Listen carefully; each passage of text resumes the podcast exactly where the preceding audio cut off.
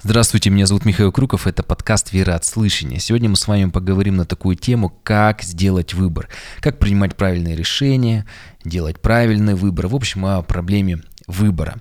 Ну и практики коснемся таких случаев о выборе спутника э, жизни, как понять, уезжать в другой город, в другую страну или остаться, э, как вообще понять, в каком направлении двигаться, куда идти учиться, как понять, какое у тебя призвание и тому подобное. И в том числе мы сегодня увидим алгоритм Иисуса Христа, как Он принимал решение. И первое, нам как верующим людям важно, чтобы а, в каждом нашем таком серьезном, основательном решении был Бог, чтобы было Божье благословение. А это значит, как бы на первый взгляд парадоксально это не звучало, что чтобы Бог действовал в нашей жизни, в том числе и э, при принятии решения, при выборе, нам необходимо начать действовать самим. То есть, еще раз, чтобы Бог действовал в нашей жизни, нам необходимо начать самим действовать. Иакова 4.8 написано «Приблизьтесь к Богу, и приблизиться к вам». Да, в послании Иоанна написано про вопрос спасения, что не мы первые возлюбили Бога, Бог первый нас нашел, спас нас, э, открылся нам, вот, потом уже наша любовь к Нему открывается. Но э, послание Иакова, оно обращается уже к церкви, к верующим людям, это не евангелизационное послание – его читали в церкви, и он здесь уже э, говорит, что приближайтесь к Богу, чтобы Он приблизился к вам. Соответственно, если ты не будешь приближаться к Богу, то и Бог будет от тебя далеко. Поэтому, чтобы Бог был в нашем выборе, нам необходимо, чтобы мы были с Богом. Иакова 4.2 написано «желаете и не имеете, потому что не просите у Бога». То есть еще раз, чтобы Бог действовал в нашей жизни, нам необходимо начать действовать самим. Ну вот как действовать, что значит действовать. И ну, возьмем такой пример, э, когда человек э, думает о том, чтобы создать семью, э, и вот у него появляется какой-то человек, с кем вот завязывается общение, и вот уже такой момент, что пора бы начать как бы встречаться, признаться в своих чувствах, пойти дальше. И как вот правильно сделать выбор, а уже продолжить отношения, перейти на следующий шаг или наоборот, как говорят, притормозить и скорее выйти из них. Библия, книга «Песни песней», 3 глава, 5 стих, э, там написано, если почитаем современный перевод или греческий подстрочник, там можно увидеть, что написано «не будите любви». Не будите и не возбуждайте любви, пока она сама того не пожелает. Это очень важно. Потому что э, как часто люди принимают решения? Они идут, советуются с одним, говорят, вот мне нравится человек, хочу начать отношения, и м- ему говорят, ты знаешь, мне чуть не, кажется, это не твой вариант. Ты думаешь, ну ладно, с другим встречаешься, тебе этот говорит, слушай, это твой вариант, конечно, ты что, это вообще классный. И ты такой, голова квадратный, думаешь, это сказал так, это так, что мне, как мне, какой мне сделать выбор. Кто-то говорит, ну ладно, повстречаюсь, начинает встречаться, год испытаний, время проходит, и потом, если оказывается, что это все-таки не этот человек, то надо как бы год потерян, и при этом тяжело и больно выходить из отношений, а если это фух, не тот человек, то как вот ты выйдешь из отношений, тебе придется бросить его, разбить ему сердце, ну, в общем, очень болезненный вопрос, особенно отношений. И давайте просто обратимся к Иисусу Христу, как Он принимал решения. Если мы посмотрим на одно из таких знаменательных событий в его жизни, когда он э, призвал к служению 12 апостолов, ведь было очень много людей, которые хотели быть с Иисусом, хотели быть его учениками, ключевыми учениками, но ему нужно было определиться, выбрать всего несколько, всего лишь 12 человек.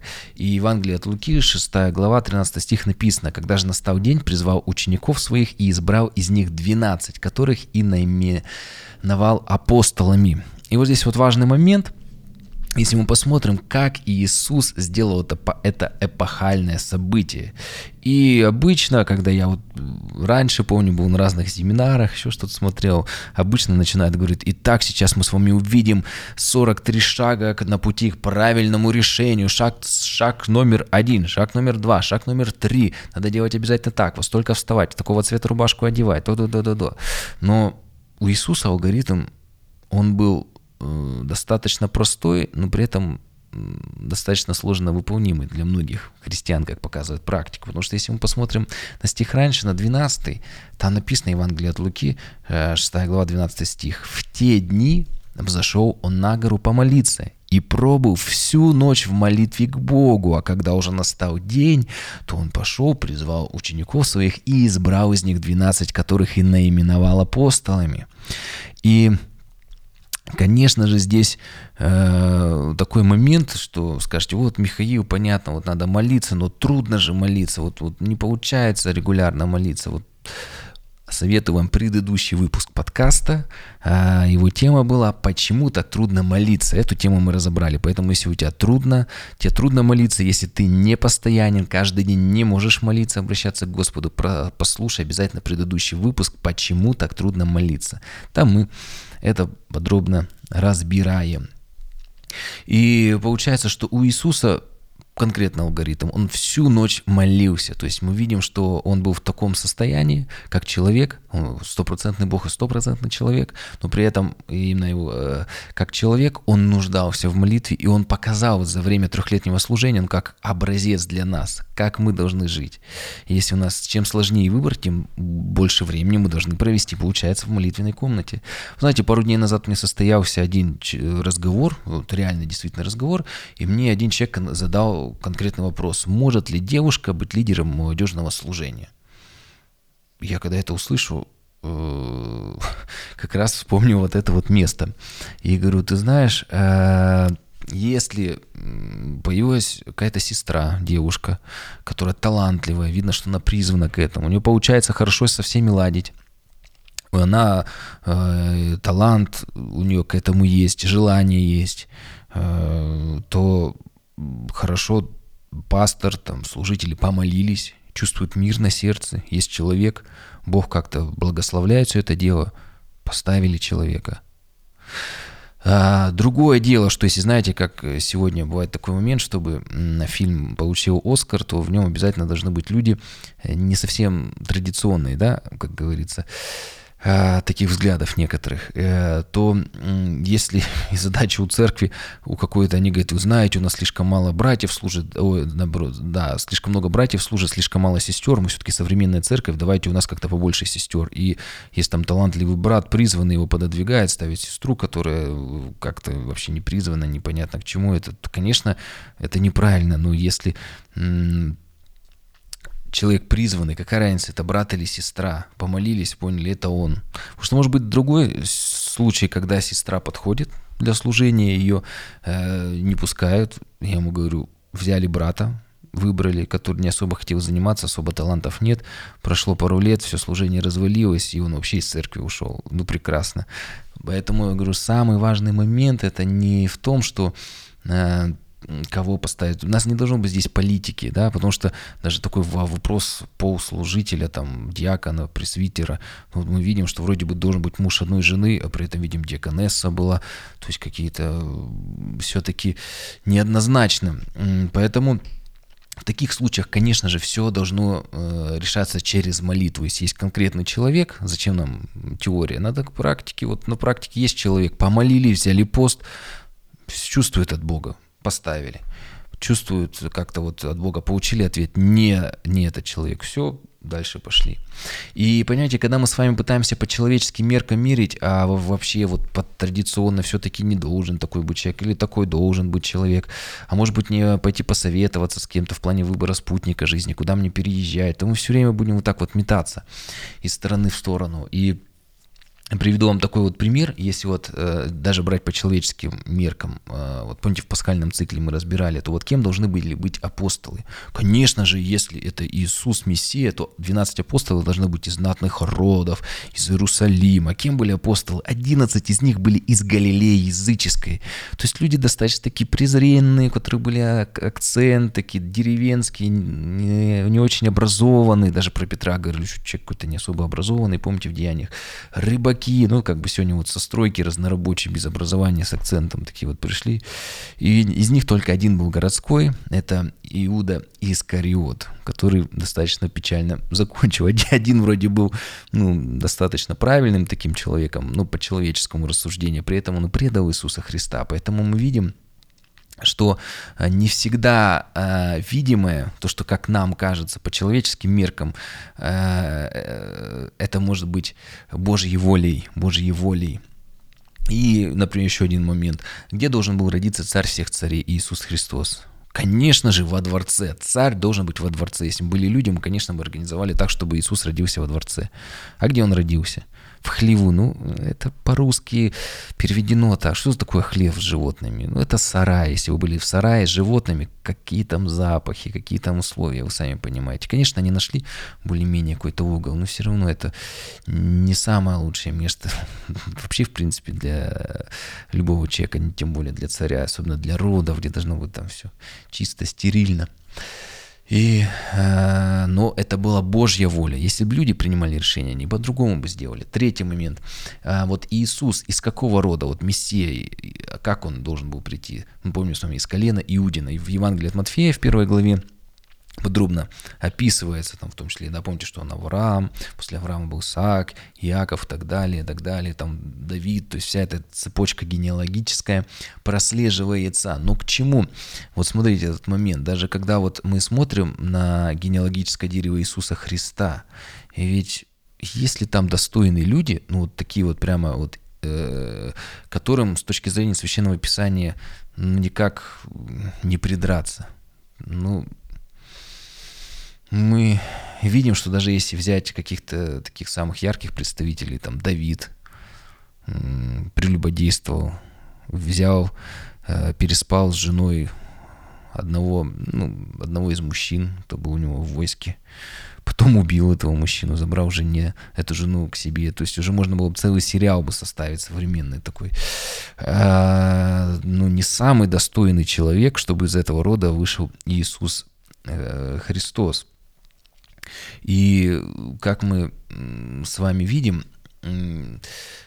все дело в том, что вот книга пророка Исаия 55.8, там написано, что «мои мысли не ваши мысли, не ваши пути, пути мои», говорит Господь. Поэтому, э, как вот мы видим, что если мы будем только на свой разум опираться, там, на свет друга, э, или, например, монетку подкинуть, как упадет, орел-решка, или какой-то суперкомпьютер будет прорабатывать все шаги, но они не смогут принять те решения, которые бы отражали в точности волю Бога. Потому что, ну как, что в хлеву родиться? Ну никак это человек бы не смог бы до этого догадаться. Даже все самые наученные э, ученые, люди того времени, когда пришли волхвы, э, как бы они говорят, ну, вроде бы в Вифлееме должен родиться, но они как-то даже у них в голове не укладывалось, они по человеческим меркам не могли понять, где должен быть Мессия. И поэтому мои пути не ваши пути. И написано, и говорит Господь. И при этом, смотрите, несмотря на даже вот это вот человеческое несовершенство, Бог являет свою славу. И мы сейчас вернемся, я просто вспомню один из примеров, вернемся к генеалогическому дереву. Вот помните, когда Иисуса теснили со всех сторон люди, и подошла, подошла женщина, страдавшая кровотечением, и прикоснулась к Иисусу. То Иисус начал сказать, кто ко мне прикоснулся? Петр говорит, так те люди теснят, как можно понять, кто? Мы не знаем, кто это. И женщина таилась, но потом сказала, это я. Почему она таилась? Потому что она была нечистая по закону. Если она прикоснулась к раве, к учителю, к уважаемому, то она его сделала нечистым. Он там должен был вот быть не, нечистым до вечера. Ну, там, то есть разная нечистота, там закон по-разному это трактовал, что нужно делать, как нужно очиститься, какую-то жертву принести, там подождать какое-то время. И она, конечно, в ужасе думает, сейчас ее тут порешают, потому что она сделала нечистым учителя. Но Иисус э, что показал? Он говорит, ты исцелена, потому что если ты прикасаешься к Богу, то ты не можешь Иисуса Христа как Бога сделать нечистым, но Иисус, будучи Богом, наоборот, из Него уже исходит сила, и Он очистил ее нечистоту. И там, где была нечистота, там э, пришло исцеление, святость, прощение. Мы видим, да, что Бог меняет. Иисус когда приходит в жизнь человека, он меняет его. И эта женщина, которая была нечистая по закону, она стала чистой. Почему? Потому что она коснулась Иисуса Христа. И Иисус не стал нечистым, но наоборот, его чистота, святость, его чистота перешла на эту женщину. И смотрите, вот Златоуст пишет, к тяжелой артиллерии перейдем, он говорит, э, что Иисус и пришел не для того, чтобы избегать позора нашего, но чтобы уничтожить его. И как раз мы видим даже на этом генеалогическом дереве, что, э, ну, для того, чтобы уничтожить этот позор. Дальше он продолжает. Притом Иисус хочет еще показать и то, что все и самые даже праотцы, вот эти Авраам, Исаак, Давид, они были виновны в грехах. Так патриарх, от которого и самое имя получил народ иудейский Иуда, оказывается немалым грешником. Фомарь обличает его в, благо... в блудодеяние. То есть мы видим, сексуальный грех у него был, он был, был э, блудодеяние у него было. И далее говорит, Давид от жены прелюбодейной родил Соломона. Если же такие великие мужи, вот смотрите, важно, Златоуст подмечает, если такие великие мужи не исполнили закона, то тем более те, которые ниже их. Ну а что говорит там про другие имена, которые у нас даже особо не на слуху, с трудом можем вспомнить, где они были. Там, если мы присмотримся, есть даже нечестивые цари, э, и все это в генеалогическом древе Иисуса Христа, в его роду. То есть мы видим, что Иисус, когда приходит, Он изменяет нас, освещает. И когда мы приглашаем Иисуса Христа в нашу жизнь, то Он наполняет их, изменяет наши отношения, нашу работу, учебу, приносит свет во все сферы нашей жизни. И Иероним пишет, необходимо обратить внимание на то, что в родословной Спасителя не указывается ни одной святой женщины, а упоминаются только такие из них, которых порицает Священное Писание, чтобы показать, что пришедший ради грешников, происходя от грешников, изгладил грехи их. То есть он пришел через грешников к грешникам, чтобы изгладить их грехи.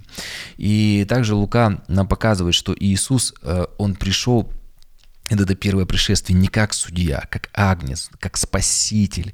И он призвал к покаянию грешников. И не только к иудеям, вообще он ко всему миру пришел, он спаситель всего мира, всего человечества.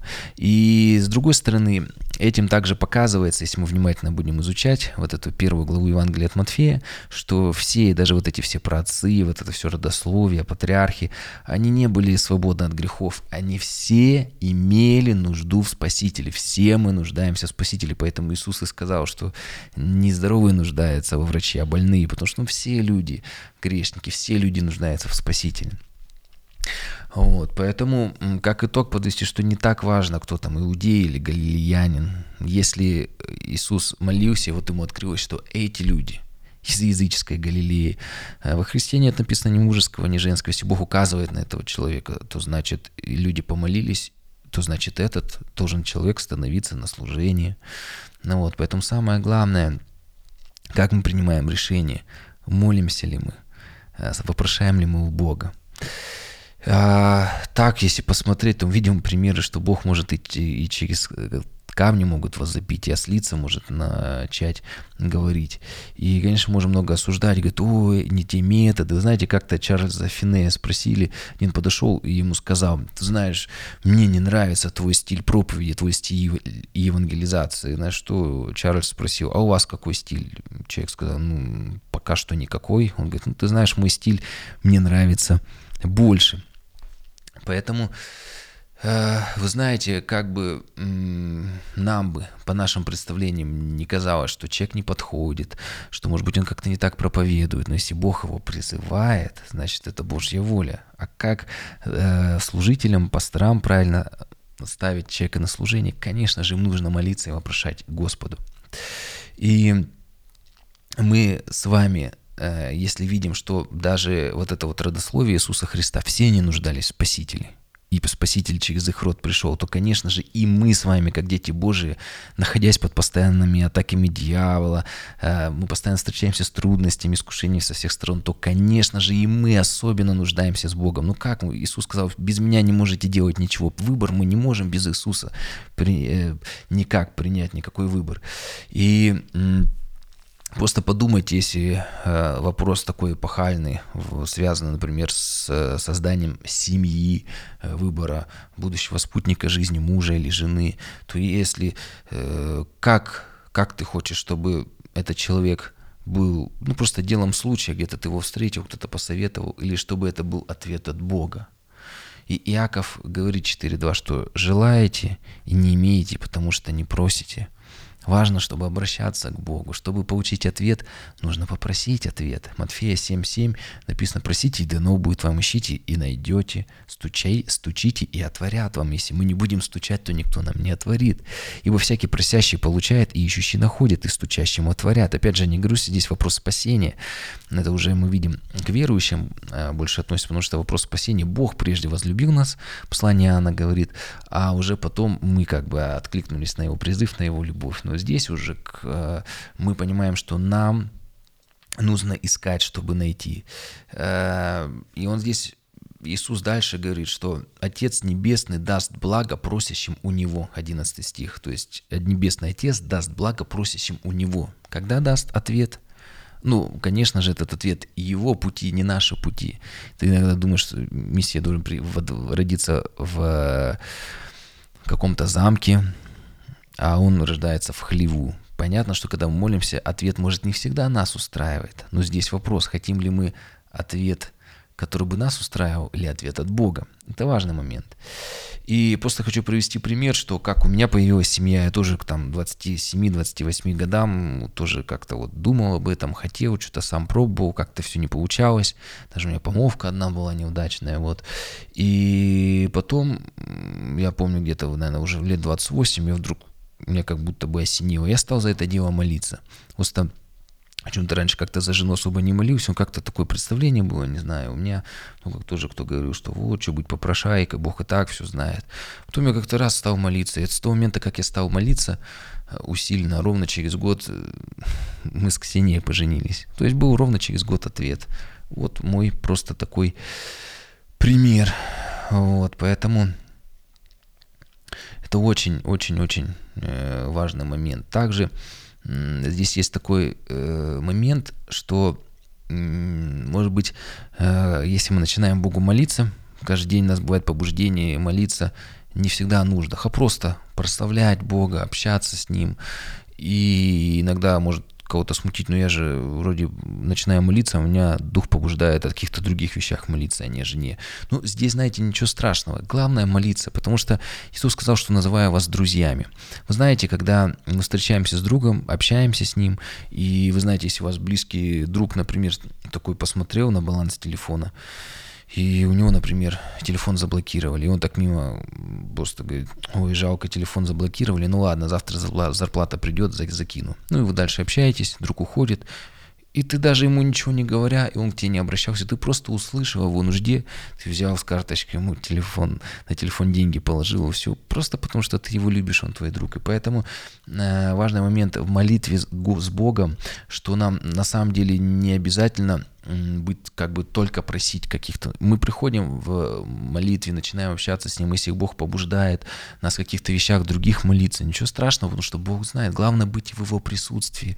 Если мы регулярно с Ним находимся, такие постоянные отношения, Он наш друг, то, конечно, Он знает наше сердце, и Он даже может ответить тогда, когда мы не попросили, но при условии, что Он твой друг, ты каждый день с Ним.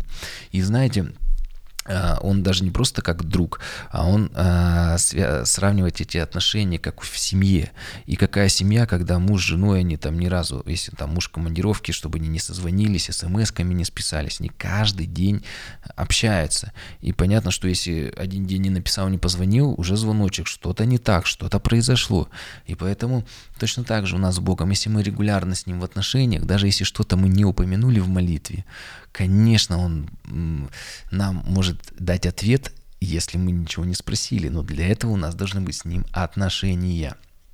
Также еще один приведу пример. Часто говорят, как избавиться от тренажера любви. Ну, то есть такой человек, который может быть на работе, в учебе, в семье, среди родственников, который просто постоянно мучает тебе. Кто-то говорит, вносит мозг, кто-то говорит, просто очень тяжело мне с ним находиться. И алгоритм тоже достаточно простой. В Евангелии от Матфея, 17 главе, э, ученики приступили к Иисусу наедине и сказали, почему мы не можем изгнать этого беса? И знаете, люди говорят, меня так бесит этот человек, прям как будто, знаете, в этом человеке бес сидит, и прям вот тебя вот бесит бес, и ты хочешь, чтобы этот человек ушел э, из твоей жизни, или бес из другого человека, потому что прям он тебя раздражает все время. Иисус им сказал, сирот изгоняется только молитвою и постом. Поэтому бывают некоторые сложные ситуации, но когда нету ответа, ты молишься, нет ответа, тогда нужно усиливать молитву постом. Пост – это универсальный усилитель молитвы. Ты к молитве присоединяешь пост, и тогда приходит ответ. Да, не все ответы приходят через просто молитву. Иногда молитвы не то чтобы недостаточно, некоторые вещи приходят только через молитву и пост. Об этом говорит Священное Писание. А теперь вот еще тоже интересный вопрос. Не так давно мы тоже говорили на эту тему. А чем а, карма, такое вот, скажем, воздаяние, закон воздаяния отличается от э, христианских отношений Бога и человека. Я помню, когда только пришел в церковь, э, до церкви еще часто это слышал вещь, что вот карма, ты сделал что-то плохое, и тебе плохое прилетело, сделал что-то доброе, и тебе что-то доброе вернулось. Но вы знаете, с Богом немножко не так, потому что Бог э, чем отличается от множества представлений людей, например, о, об абсолюте, о Вселенной, то, что э, наш Бог, мы видим в Священном Писании, у него он личность, он личность. И что это значит? Да, если ты согрешил, э, то, скорее всего, да, так и будет. Закон сеяния жатвы, будет воздаяние. Но в моей жизни, особенно когда я только покаялся, пришел к Богу, были такие моменты, что мог где-то что-то не так сделать, и я прям еще как вот помня о карме, ожидал, что ну сейчас прилетит, сейчас будет ответочка, так скажем, от жизни, знаете, как некоторые говорят.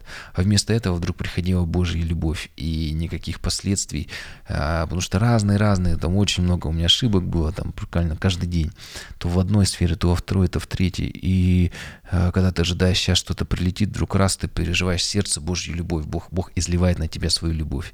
И я тогда увидел, что Бог, Он личность, Он как Небесный Отец. Он может, да, Он кого любит, того и наказывает, кого-то можете обличить, наказать, но при этом он иногда может просто вместо своего гнева явить свою любовь, и это поражает в отношениях с Богом. Вот, и также, когда у меня были какие-то серьезные конфликты даже с верующими людьми, и я как-то в молитвах, ну, когда, знаете, у тебя конфликты с другими людьми, вообще молиться не хочется, я как-то был затяжной конфликт, и вдруг э, как-то решил все-таки помолиться, я начинаю молиться, ну, Господи, ну что человек, ну вот прибил бы его, не знаю, что делать, и вдруг Бог не начинает открывать ту любовь, которую он любит этого человека. Он мне показал, я его люблю, и я даже не пожалел Сына своего Иисуса Христа ради этого человека. И он меня наполнил любовью, и я проникся и прям пережил эту любовь Бога к тому человеку. И тогда как-то вот отношения более-менее стали нормализовываться. Поэтому у проблем большинства христиан, что они в принципе не молятся при выборе. Как избавиться от человека, как вот сделать такой выбор, чтобы человек ушел из твоей жизни, вот этот, который тебя мучает. Начни молиться, начни поститься, и Бог может сверхъестественно изменить или твое сердце, изменить сердце того человека, или просто каким-то сверхъестественным образом убрать из его, этого человека из твоей жизни. Вы знаете, в Евангелии от Матфея, 6 главе в Нагорной проповеди, там э, написано э, в молитве «Отче наш». Иисус говорит, молитесь так. «И прости нам долги наши, Небесный Отец, как и мы прощаем должникам нашим». Вы знаете, насколько мы, получается, имеем прощающее и сокрушенное сердце, настолько и Бог относится к нашим прегрешениям. То есть еще раз, Он говорит, прости прости нам долги наши, наша молитва Богу. Бог, прости нам долги наши, потому что и мы прощаем должникам нашим. Молитва Отче наш. То есть, насколько мы имеем прощающее и сокрушенное сердце, настолько и Бог относится к нашим прегрешениям, понимаете? Вот этот вот момент. Поэтому, если ты прощаешь, если ты имеешь такое сердце, даже если ты где-то ошибаешься, Бог и к тебе милостиво относится, потому что Псалом 17 «С милостивыми ты поступаешь милостиво, а с лукавыми по лукавству их». И если помните притчу такую, когда один такой серьезный человек, господин, а, к нему пришел его должник, который там, грубо говоря, 10 миллионов ему должен был. И он понимает, что он ему в жизни не отдаст. Он говорит, ой, с милости весь над нами, господин, у нас нету денег. Он говорит, ладно, прощай, уходи. И тот вышел, идет, и вдруг встретил человека, которому тысячу всего был должен. И он начал его душить, сказал, сейчас на тебя в полицию заяву накатаю. И вдруг этот господин идет, говорит, ты что делаешь? Я тебе 10 миллионов простил, а ты за тысячу уже в полицию идешь писать. И там написано, Иисус эту притчу показывает, что он взял и наказал его, решил все-таки с него все до последнего, вот, до последней копейки с него все взять. То есть, э, какой здесь момент? Иисус показывает, прости нам долги наши, как и мы прощаем должникам нашим. То есть, получается, чтобы Бог действовал в нашей жизни, нам необходимо начать действовать самим то, с чего мы, в принципе, начинали, да, наш подкаст, говорит, нам начинать действовать самим. Если мы хотим, чтобы Бог к нам милостиво поступал с нами, любил нас, подкрыл свою любовь, то и нам необходимо также поступать. И и а в книге Откровения 3.20 написано, Иисус говорит, я стою у двери твоего сердца и стучу. И он говорит, я стою и стучу у двери, и если кто услышит голос мой и отворит дверь в свое сердце, войду к нему и буду вечерять с ним, и он со мною. И вот такой вопрос, знаете, вот самый главный в завершении этого выпуска, насколько мы открываем свое сердце Богу. Вот э, понимаете, насколько мы открываем сердце Богу, это, конечно, наши ежедневные отношения с Ним, ежедневная молитва, насколько мы открываем сердце Богу, настолько и Он действует в нашей жизни. Насколько мы ежедневно посвящены Ему, настолько и Он как бы озаряет нас своим светом, присутствует в каждом нашем выборе, в каждом нашем решении. И мы в церкви сделали такое правило. Каждый день минимум 10 минут. То есть э, больше можно, меньше нельзя. Даже самый загруженный день, но если ты в командировке, ты найдешь 10 минут, чтобы позвонить жене, правильно? Или в отношениях. Поэтому точно так же 10 минут всегда можно найти для молитвы. Ты найдешь все равно как, там несколько минут, чтобы пару смс написать. Поэтому, а Бог вон для нас. Э, есть некоторые люди, вы знаете, там 10 лет в церкви, а до сих пор еще у них, знаете, не все не сообщения от Бога, у них как бы там 20, э, там сколько там, 300 сообщений еще, как будто бы смартфон не, не прочитанных от Бога. Я говорю о том, что не все верующие даже еще Библию до конца прочитали, понимаете? Удивительный, не до конца еще Библию всю прочитали. Поэтому важно что каждый день мы в церкви такую традицию взяли, что одна глава в день и 10 минут молитвы. И я приводил такой пример сегодня на служение. Взял такой маленький фонарик профессиональный, у которого есть процентная, можно 1% света, от 1 до 100% свет выставлять. Я выключил свет в зале в церкви и говорю, вот смотрите, когда Иисус стоит и стучит в дверь нашего сердца, ведь наше сердце, а, если Иисус есть свет, то что за закрытая дверь в нашем сердце? Тьма, и когда он стучит, мы начинаем, если дверь чуть-чуть приоткрывать, знаете, как некоторые верующие там в воскресенье придут в церковь, на домашнюю группу, там два раза в неделю помолятся, и мы как бы так чуть-чуть приоткрываем, закрываем, и чуть-чуть свет начинает э, освещать наше сердце. Я так на 1%, на 5, на 10 фонарик включал, и практически не было, ну, чуть-чуть вот такой, как будто бы свет, лучик в конце туннеля. Но при этом, когда мы э, каждый день начинаем молиться, то эта дверь открывается, я фонарь на 100% сделал, и уже, уже какие-то чертания, уже немножко комнату, зал, э, наш зал уже было было видно. Но когда мы постоянно с Богом пребываем в молитве, знаете, что происходит? Он говорит, что я не просто э, ты ему открываешь дверь, и он освещает твое сердце. Он говорит, что далее, если ты ему откроешь широко дверь, будешь регулярно с ним общаться, выстроишь с ним отношения, то он говорит, я войду в твое сердце и буду с тобой вечерять. То есть вечерять это не просто какой-то ужин, это праздничный ужин. Как в Библии написано, что не я живу, но Иисус Христос во мне. Для этого нужно открыть дверь, впустить свет Христа, и чтобы Он смог зайти в твое сердце. И в Иоанна 15.5 написано, Иисус говорит, «Я есть лоза, а вы ветви, кто пребывает во мне, и я в нем». То есть для того, чтобы Иисус в нас пребывал, мы должны в нем, как э, ветви на лозе, быть. И тогда мы плоды здесь написано, будем приносить. И далее он говорит, без меня не можете делать ничего. Мы не сможем никакой выбор сделать.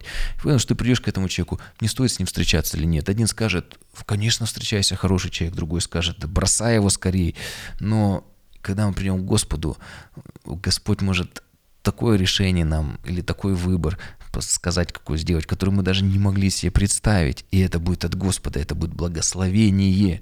И вы знаете, люди в концу своей жизни приходят, столько неправильного выбора сделали, и потом им там 80 лет, они уже лежат на больничной, э, в больнич, э, на койке, понимают, скоро уже жизненный путь заканчивается, и они уже ничего не могут э, выбрать. У них руины. Я хочу обратиться к вам. Если вы еще стоите на ногах, еще можете что-то делать, выбирать, общайтесь с Богом, молитесь Ему, чтобы Он в вашей жизни, вы еще сумели сделать цепочку правильных выборов, чтобы в конечном итоге, когда ваша жизнь будет заканчиваться, вы не оказались, знаете, у, на руинах своей жизни. Но как советую вам посмотреть выпуск Ханс ЭГД, куда пропали вы, викинги. В конце своей жизни это человек, который изменил жизнь народа Гренландии, он умирал в сладком утешении, как написано, он говорил, э, что он счастлив умирая, потому что он изменил изменил судьбу и жизнь целого народа, проповедав им Евангелие. Обязательно посмотрите этот выпуск. Поэтому что нам нужно делать? Пребывать на лозе. Нам нужно приоткрывать эту дверь, впускать Иисуса Христа. И тогда Господь будет в каждом нашем выборе. Помните, как Иисус перед тем, как сделать выбор, каких учеников избрать апостолов, Он всю ночь провел в молитве. И поэтому, если у тебя выбор, куда переезжать, где учиться, а этот человек, начать ли с ним встречаться, и потом в дальнейшем, может быть, построить отношения, помолись Господу. Если ответ не приходит, возьми пост – приди к своему пастору, к каким-то служителям, верующим друзьям, начните вместе молиться, начните вместе поститься, и тогда я верю, что Бог, будучи верен и правен, обязательно даст свой ответ. Вы можете слушать подкаст, он есть в Telegram-канале, SoundCloud, Apple подкаст, Google подкаст, ВКонтакте подкасте, в общем, CastBox, SoundCloud на многих-многих площадках. Можете его смотреть на YouTube. Э, и также есть сайт михаилкрюков.рф, э, где вы можете все ресурсы подкаста найти. И также там есть способы, как поддержать этот подкаст. Благословения вам!